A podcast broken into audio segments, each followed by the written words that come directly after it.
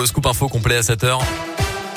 Bonjour Colin. Bonjour Mickaël, bonjour à tous. À la une ce matin, un drame évité de peu fin septembre à Béar, Géovressia dans l'Ain. Un agriculteur a violemment percuté en voiture un ado qui faisait de la moto dans son champ.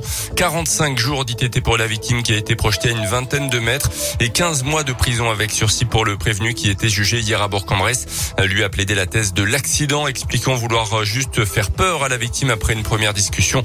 L'adolescent parlant d'un acte volontaire. De la prison ferme pour le chauffeur une nouvelle fois interpellé dimanche à Saint-Maurice de Bénaud en état d'ivresse sous l'emprise de stupéfiants.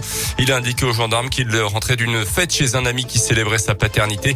Son permis annulé après la perte de tous ses points. Il circulait donc sans son permis de conduire et sans assurance. En récidive sur toutes ces infractions, il avait refusé le test salivaire. Le délibéré selon le progrès, six mois de prison ferme avec maintien en détention, interdiction de repasser le permis avant quatre mois et interdiction aussi de conduire pendant deux ans un véhicule ne disposant pas d'éthylotest anti-démarrage. Un peu de positif et d'espoir en cette période de crise sanitaire, c'est l'ambition affichée et portée par un collectif de 13 associations caritatives euh, qui organisent en ce moment à Bourg-en-Bresse le Festisol, le festival des solidarités.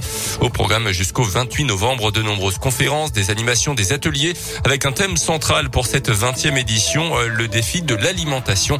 Mais c'est aussi et surtout l'occasion de pouvoir rencontrer, de discuter avec des acteurs de la solidarité comme l'explique Marie Vasseur, la coordinatrice de l'événement.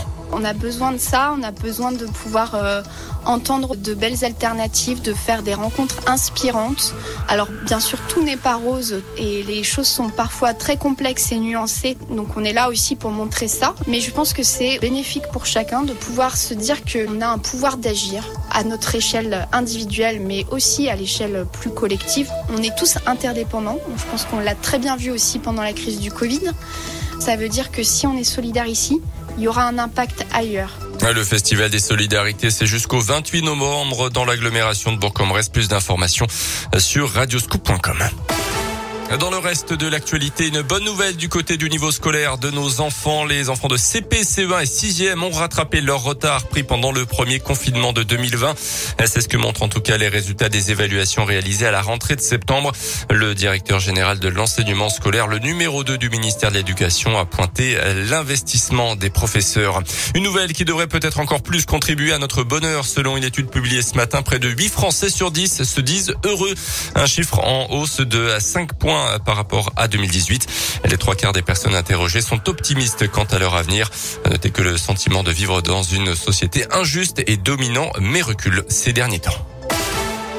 Eric Abidal est-il lié à l'affaire Amraoui, la joueuse du Paris Saint-Germain agressée à coups de barre de fer le 4 novembre dernier? Le nom de l'ancien international français a été évoqué hier. Il doit être entendu par les enquêteurs. La victime aurait utilisé un téléphone avec une puce appartenant à l'ancien lyonnais. Les enquêteurs s'interrogent sur la nature de sa relation avec la joueuse du PSG, elle aussi passée par l'OL. La piste d'une vengeance amoureuse est étudiée. Il s'était notamment côtoyé à Barcelone où elle a joué et où il était directeur sportif entre 2018 et 2020. Le foot côté terrain avec euh, le dernier match de l'équipe de France pour la qualif au Mondial 2022 au Qatar. Ça sera ce soir en Finlande à partir de 20h45. Les Bleus euh, qui sont déjà qualifiés depuis leur large victoire face au Kazakhstan samedi soir. Merci Colin. Prochain